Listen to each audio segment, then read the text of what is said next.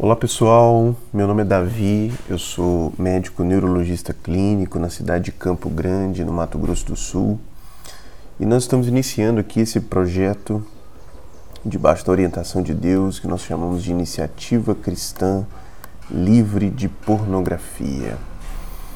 Aqui nós, nós vamos postar, geralmente no formato de podcast, né, igual vocês estão vendo aí, informações que vão te encorajar a libertar-se do vício em pornografia ou tornar você ciente desse problema e preparada para proteger a sua mente e a da sua família contra conteúdo pornográfico.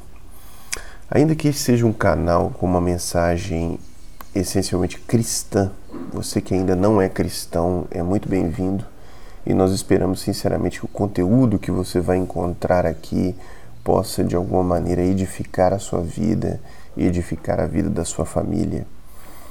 Nesse primeiro episódio, é um episódio curtinho, nós vamos só contextualizar um pouco do tamanho do problema, né, do tamanho que é esse problema de pornografia.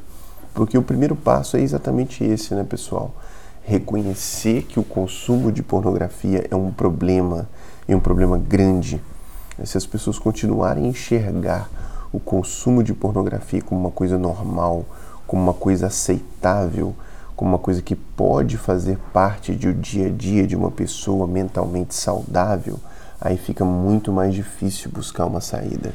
Né? Porque quando a pessoa acha que isso pode ser uma coisa normal, isso tende a ganhar um espaço, um volume na vida daquela pessoa muito maior, progressivamente maior com consequências as mais diversas possíveis, como a gente vai ver ao longo dos episódios. Né?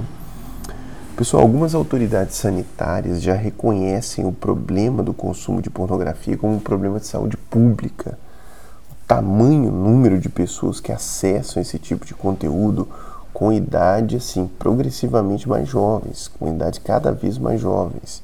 Né? A gente infelizmente tem notícia de que cada vez mais crianças têm acesso a conteúdo pornográfico. Antigamente, antes da era da internet, né, para que uma pessoa tivesse acesso a material pornográfico era muito mais difícil, né? Isso envolvia um deslocamento físico da pessoa. A pessoa teria que ir a uma locadora de vídeos ou uma banca de revistas. Chegando lá, ela teria que, no mínimo, conseguir vencer né, o constrangimento de informar lá para a pessoa que estava naquele lugar o que, que ela gostaria de consumir. E isso já acabava freando muita gente, né? Muita gente não conseguindo passar por esse constrangimento, ele acabava não consumindo aquele tipo de conteúdo. E agora, e hoje? Hoje, pessoal, pornografia salta na tela do celular. Primeiro que todo mundo tem um celular, né? quase todo mundo com um bom acesso à internet. Então, não há qualquer barreira de constrangimento. Não, pelo contrário, o conteúdo pornográfico ele pode aparecer mesmo que a pessoa não esteja procurando diretamente por aquilo.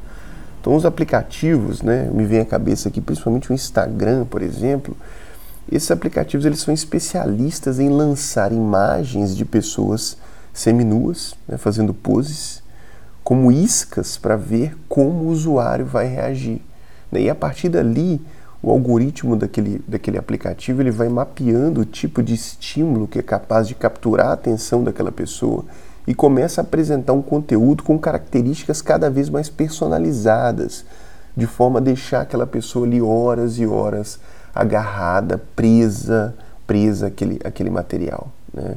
Tem esse, seria, esse, esse, esse episódio, nesse documentário do Netflix, né, que é, os irmãos têm recomendado ver, se não me engano, chamou Dilema das Redes, né, que ele, ele mostra de uma maneira bem clara como os algoritmos desses aplicativos funcionam de forma a viciar as pessoas. Né?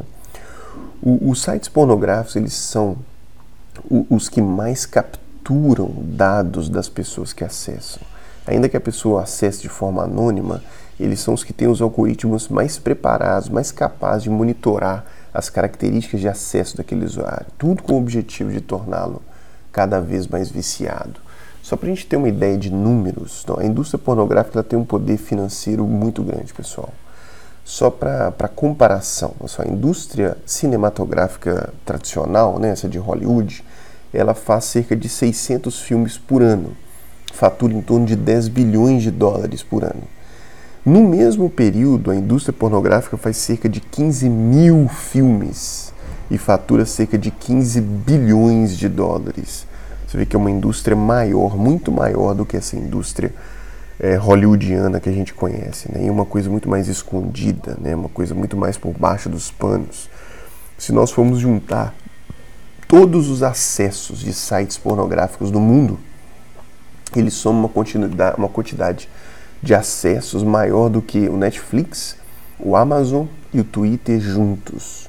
Quase 40% de todos os downloads da internet são de conteúdo pornográfico, né? Quase 40%, é um número muito grande. O Brasil ele é o décimo país que mais consome pornografia no mundo. No passado, o problema do vício em pornografia, ele tinha uma característica assim, essencialmente masculina, né? E hoje já está praticamente igualando, né? em torno de 35 a 40% dos acessos já é feito por mulheres. E o Brasil é o segundo país em todo o mundo com a maior proporção de mulheres frequentando sites pornográficos, sites de material pornográfico. Existe, pessoal, uma conexão entre a indústria pornográfica e, e o mundo do crime, o tráfico de pessoas, a violência, principalmente violência contra as mulheres.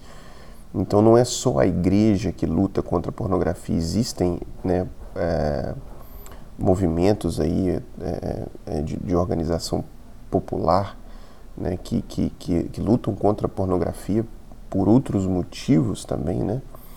É, principalmente usando esse argumento de que a pornografia alimenta a, a indústria da violência. Todos os dias, todos os dias, sites de notícias, eles têm chamadas, eles têm baits convidando pessoas para o consumo de pornografia. Tem um canal famoso aí da internet, grande, um dos maiores, talvez seja até o maior da internet de notícias, um portal de notícias, que ele diariamente publica reportagens ou chamadas que servem de estímulo para consumo de material pornográfico. É um negócio assim impressionante, é diário. Né? Eu, eu, eu até por hábito muitas vezes digito o nome desse site lá para ver alguma notícia, né?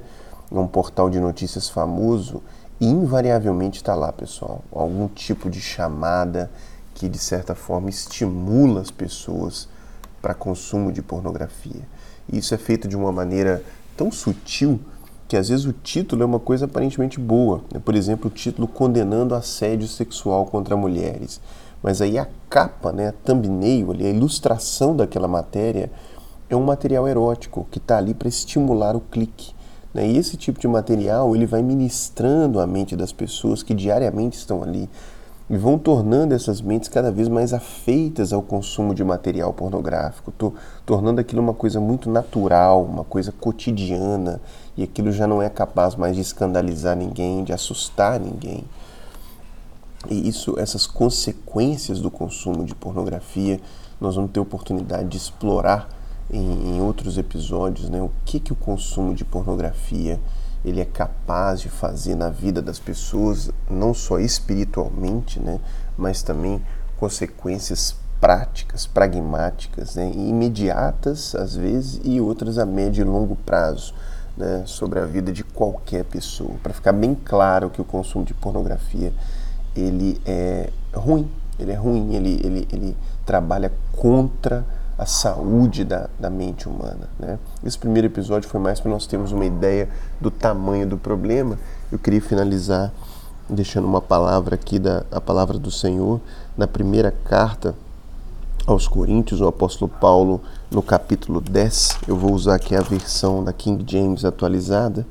Então, 1 Coríntios, capítulo 10, versículo 13 não vos sobreveio tentação que não fosse comum aos seres humanos, mas Deus é fiel e não permitirá que sejais tentados além do que podeis resistir.